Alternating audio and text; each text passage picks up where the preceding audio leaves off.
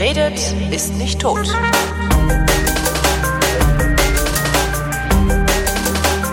Willkommen zum Geschichtsunterricht einer Koproduktion von Vrindt und DLF Nova und aus Köln vom Deutschlandfunk zugeschaltet Matthias von Hellfeld. Hallo Matthias. Ich grüße dich. Thema heute Anschlag aufs World Trade Center, aber nicht 9-11. Und die So Hälfte der. Leute sagt jetzt, was? Wie? Was? Ja. Ja, es hat zwei Anschläge gegeben und 9-11 war der zweite. Der erste war im Februar 1993 und äh, das ist nicht so ein Datum, von dem jeder weiß, wo er damals noch war. Also ich weiß es schon, weil ich saß in der Nachrichtenredaktion bei Vox damals, Oh. gerade frisch gegründet. Als Vox noch Nachrichtenfernsehsender Genau, sein wir machten ja. noch Nachrichten und saßen da in einem Newsroom und kriegten dann die Info, dass also im World Trade Center eine gewaltige Rauchwolke aus den Kelleretagen heraus äh, quoll. Und wir waren alle völlig unbedarft und wussten gar nicht, was das ist, weil solche Anschläge waren ja damals nicht an der Tagesordnung. Und insofern tappten wir völlig im Dunkeln, was das zunächst einmal war. Und da waren wir nicht alleine. Auch die amerikanischen Ermittlungsbehörden, FBI und Co. wussten nicht, was das ist. Sie dachten erstmal, das ist irgendwie eine explodierte Gasleitung oder irgendetwas. Jedenfalls, ähm, man sah relativ schnell, dass ähm, in der sechsstöckigen Tiefgarage, die unter dem World Trade Center war, ähm, eine gewaltige Detonation stattgefunden haben muss. Also ein riesiger Krater geradezu, äh, der sich da im Inneren äh, darstellte. Ähm, also mit einem Ausmaß von ungefähr 30 Metern im Durchmesser. Also ein richtiges Loch. Und man hat sich überlegt, komisch, warum fällt das jetzt nicht alles zusammen? Und ähm, dann fingen sie an zu ermitteln und ähm, man stellte dann irgendwann fest, also äh, da ist ein LKW reingefahren, komisch irgendwie, was will da unten ein LKW? Und man recherchierte also hin und her und kam dann irgendwann darauf, dass man in diesen verkohlten ähm, Resten ähm, der Autos, die da unten standen, eben Teile dieses LKW gefunden hat und dann auch Sprengstoff. Also man sah dann sehr schnell, okay, hier ist gesprengt worden. Das war kein Gasunglück und kein äh, sonstiges ähm, Ereignis, wo also sozusagen der Zufall oder das Pech die Rolle spielt, sondern es war eine bewusst herbeigeführte Detonation. Und dann kam der gelbe Lieferwagen ins Spiel. Und dann sah man ähm, auf den äh, Kameras die, die Einfahrt in die Tiefgarage beobachtet haben, dass eben dieser Wagen kurz vorher hineingefahren wurde und dann stellte man fest, dass dieser Lieferwagen ein angemieteter Lieferwagen war und dann kriegte man die Lieferfirma und dann sagte die Firma, ja, da hat ein sowieso ähm, den Wagen vor drei Tagen gemietet und dann als gestohlen gemeldet und ist jetzt bei uns aufgetaucht und wollte die Kohle zurückhaben. Also das muss man sich auch mal vorstellen. Auch ja? das, also, Ja, völlig besteuert. Gut. Und dann war der also dingfest gemacht und dann hatte man ihn sehr schnell am Schlawittchen und ähm, dann äh, war also klar, okay, das war ein islamistischer äh, Terroranschlag und zwar der erste, äh, der sozusagen, Entschuldigung, also man war dann, ähm, irgendwann hatte man den ähm, Mann und dann war also klar, es war ein islamistischer Terroranschlag und das war der erste in einer Kette von ganz vielen, wie wir mittlerweile wissen. Aber zunächst einmal ähm, waren alle Leute vor den Kopf gehauen und das wurde dadurch noch so ein bisschen angefeuert, dass zur derzeit, als dieser Anschlag stattfand, in New York ähm, ein Serbenführer namens Radovan Karadzic sich aufhielt. ja. Den kennen wir alle noch, den Mann mit der ondulierten Silberlocke. Also diesen hochstehenden grauen Haaren. Und Radovan Karadzic ähm, machte sich also lautstark über die Amerikaner her, die ähm, sich in den Jugoslawien-Konflikt gerade eingemischt hatten und ähm, also diplomatisch eingemischt hatten. Und er sagte also, sie sollten das besser nicht tun, weil das würde also furchtbare Konsequenzen haben. Und da hat man zuerst gedacht, das waren möglicherweise serbische Radikalinskis, die also dieser ähm, Äußerung ihres Chefs so ein bisschen Nachdruck verleihen sollten. Und ähm, das hat aber alles eben äh, letzten Endes ist das dann in sich zusammengebrochen und was war klar, dass also am 26. Februar 1993 ähm, ein gewisser Mohamed Salameh und noch ein paar andere, die als Hintermänner dann auftauchten, äh, eben diesen Anschlag verübt haben. Und es wurde dann weiter recherchiert und nach einer relativ kurzen Zeit gab es auch einen Gerichtsprozess natürlich und auch natürlich Urteile.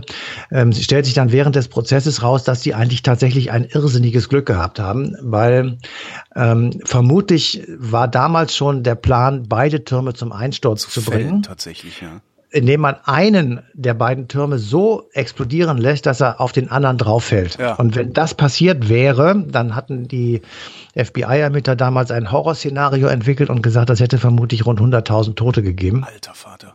Und das ist nur deshalb nicht passiert, weil die Täter ähm, nicht genügend Sprengstoff zusammengekriegt haben. Ähm, sie wollten eigentlich noch viel mehr haben, aber es fehlte an Geld oder an Möglichkeiten. Jedenfalls, es war nicht genug.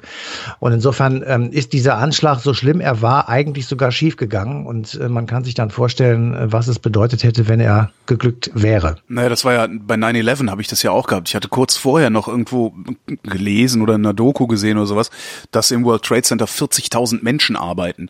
Ja. Ähm, und als das Ding, als da dann die Flugzeuge rein sind, das zusammengebrochen ist und noch gar nicht klar war, wie viele sind denn da jetzt eigentlich drin von denen allen, die da arbeiten. Genau. Ähm, das sind absurde Zahlen, ja, ja. ja, ja. Ähm, weiß man, also es, es wird ja mal gerne gesagt, solche Anschläge sind die Reaktion auf irgendetwas, was der böse Westen irgendwo irgendwem antut. Weiß ja. man, ob das eine Reaktion auf irgendwas war oder war das einfach nur dem Westen wehtun? Naja, das war schon, ähm, also geh mal zurück auf die Afghanistan-Situation. Ähm, das ist ja so ein bisschen die Urmutter aller, Kon aller Konflikte, die sich da ausgetobt mhm. haben. Äh, die Sowjetunion war 89 aus Afghanistan raus. Ähm, äh, also unter Gorbatschow, also hat den, den Rückzug befohlen und dann sind die allmählich da rausgegangen und äh, also im Grunde genommen mit einer schweren Niederlage davon ja. gegangen. Ähm, und es hatte sich dann sozusagen in der äh, Zeit und in der ähm, Warte mal, ich muss noch mal ganz kurz, warte mal eben. Jo. Stopp. Äh, noch mal eben.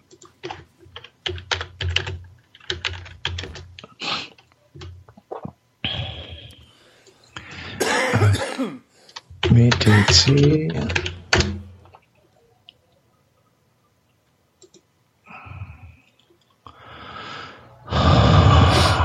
Nee,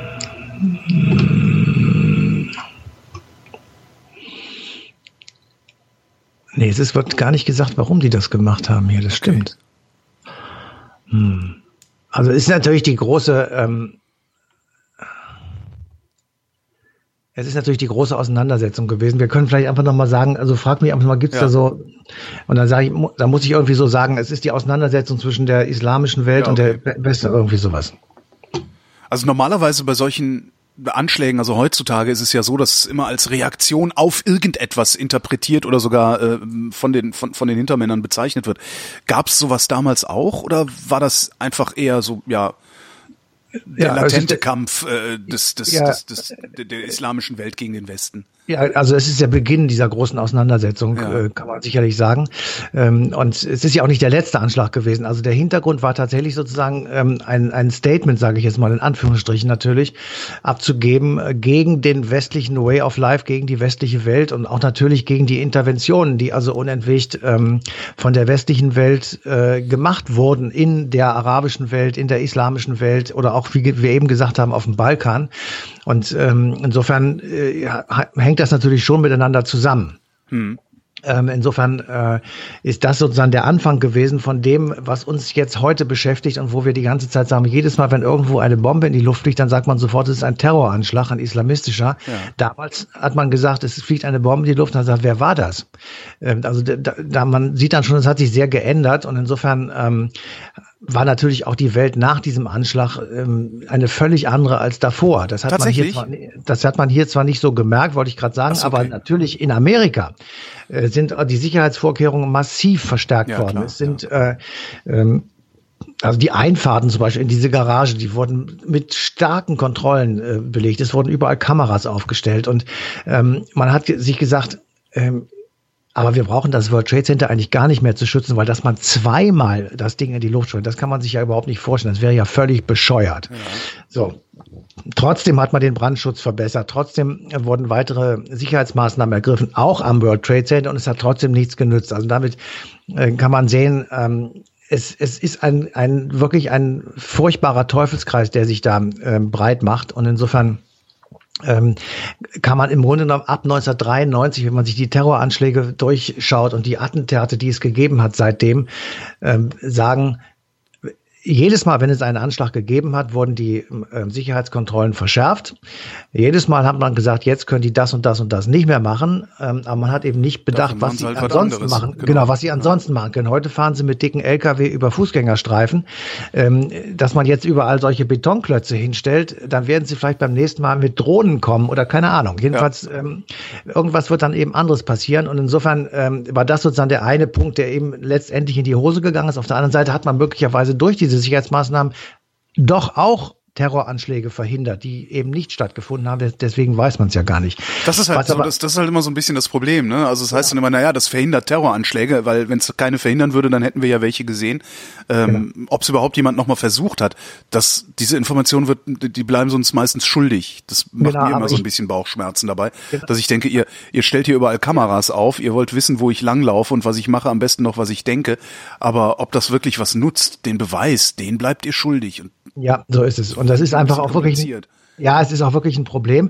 Und ich will jetzt mal sagen, also es gibt, also gerade für Amerika, da habe ich dann ja auch ein bisschen weiter mich umgeguckt, ähm, habe ich gesagt, hat es da funktioniert oder nicht? Und dann kann ich dir für jede der beiden Seiten ein wirklich massives Beispiel nennen. Und zwar sind zwei Anschläge in, in New York wirklich verhindert worden. Das eine ging auf das FBI-Gebäude in der Stadt und das andere ähm, war, dass man zwei Tunnel ähm, sprengen wollte. Und stell dir mal vor, du sprengst einen Tunnel. Also äh, hier, was weiß ich, den Elbtunnel in Hamburg sprengst du, damit also damit verursachst du ein solches Chaos. Du, du, du teilst die Stadt auf einmal wieder. Du machst, ähm, abgesehen davon, dass du natürlich auch Tausende von Toten möglicherweise dabei ähm, hervorrufst. Also die, diese beiden Anschläge sind verhindert worden. Aber am 19. April 1995, ähm, da wird sich vielleicht der ein oder andere noch dran erinnern, hat es einen ähm, furchtbaren Anschlag in Oklahoma gegeben. Da ist ein acht, achtstöckiges Gebäude, äh, in dem Bundesbehörden untergebracht waren. Aber war das nicht, war das nicht Domestik? Warte, warte, äh, achtstöckiges Gebäude. Zerstört waren 168 Menschen, sind ums Leben gekommen. Und das, der erste Reflex war wieder Terroranschlag. Und die, das Ergebnis war, es war ein rechtsradikaler Amerikaner. Ja. So, und äh, dann hat man festgestellt, ach du Scheiße, gegen diese Leute haben wir natürlich überhaupt nichts in der Hand, weil die fallen durch das Raster durch, die suchen wir ja gar nicht. Ja. So, und so geht das dann immer weiter. Und jedes Mal schraubst du die Sicherheitsmaßnahmen hoch und jedes Mal geht ein Stückchen Freiheit, wie du das eben gesagt hast, verloren. Auf der anderen Seite würden wir das nicht tun, würden wir also sagen, die Freiheit ist uns wichtiger und wir machen keinerlei Gesichtskontrollen und was weiß ich nicht, alles, was wir am Flughafen über uns ergehen lassen müssen und so weiter. Und es würde etwas passieren, möchte ich diese Diskussion nicht haben, weil, oder kann ich mir vorstellen, wie sie dann wird, nämlich schrecklich, weil die Leute dann sofort sagen werden, hättet ihr mal etwas dagegen genommen, hätten wir diesen Anschlag jetzt verhindert. Und da kannst du wenig gegen sagen. Da kannst du wenig gegen sagen. Das Einzige, was du machen kannst, ist so lange abwarten, bis die Freiheit komplett weg ist und dann vielleicht nochmal zu versuchen zu sagen, told you, ich hab's euch gleich gesagt. Ähm, aber dann wird die Freiheit so sehr weg sein, dass du noch nicht mal mehr sagen kannst, ich hab's euch gleich gesagt, ohne dafür irgendwelche Repressionen zu äh. Ja, das ist ja so ein bisschen das Problem dabei, wenn du anfängst, Freiheit wegzunehmen. Äh, das, das hat kein Ende. Beziehungsweise ja, hat sein Ende dann irgendwo im Totalitarismus. So ist es. So ist es. Matthias von Hellfeld, ich danke dir. Sehr gerne. Und euch danken wir für die Aufmerksamkeit und verweisen auf den 25. Februar 2018. Da läuft nämlich die passende Ausgabe Eine Stunde History auf DLF Nova.